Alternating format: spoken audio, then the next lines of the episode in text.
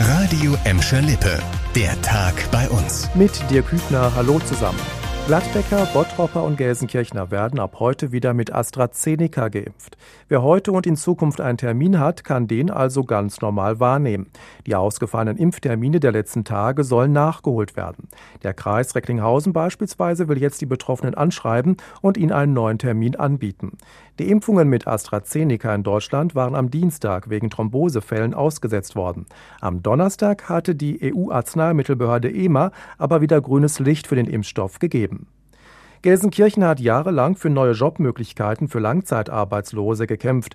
Vor zwei Jahren war es dann soweit, der soziale Arbeitsmarkt ist gestartet. Jetzt hat die Stadt eine positive Bilanz gezogen. Oberbürgermeisterin Karin Welge fordert jetzt, das befristete Modell dauerhaft einzurichten.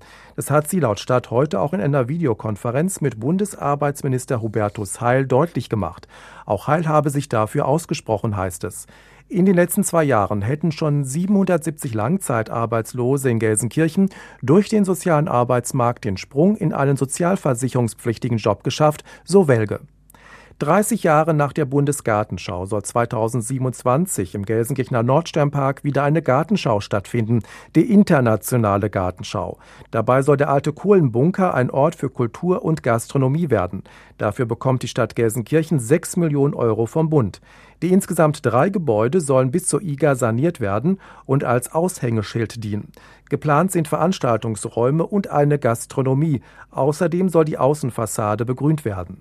Die ehemaligen Gelsenkirchener Oberbürgermeister Frank Baranowski und Oliver Wittke hatten in Berlin für das Projekt geworben. Bundesinnenminister Horst Seehofer hat jetzt den Förderbescheid unterschrieben.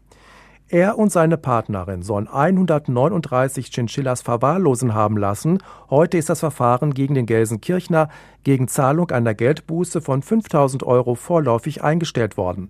Das hat das Amtsgericht Gelsenkirchen entschieden. Der Angeklagte und die Staatsanwaltschaft haben dem zugestimmt. Der 58-jährige Gelsenkirchner hat jetzt ein halbes Jahr Zeit, das Geld an den Tierschutz zu überweisen. Das Verfahren gegen die Partnerin wurde wegen schwerer Krankheit schon vorher eingestellt.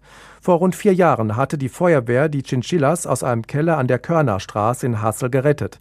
Die Nagetiere hatten auf engstem Raum vor sich hin vegetiert. Das Paar sollte die Chinchillas gezüchtet und weiterverkauft haben.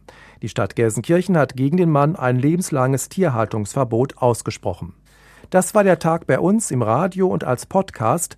Aktuelle Nachrichten aus Gladbeck, Bottrop und Gelsenkirchen findet ihr jederzeit auf radio und in unserer App.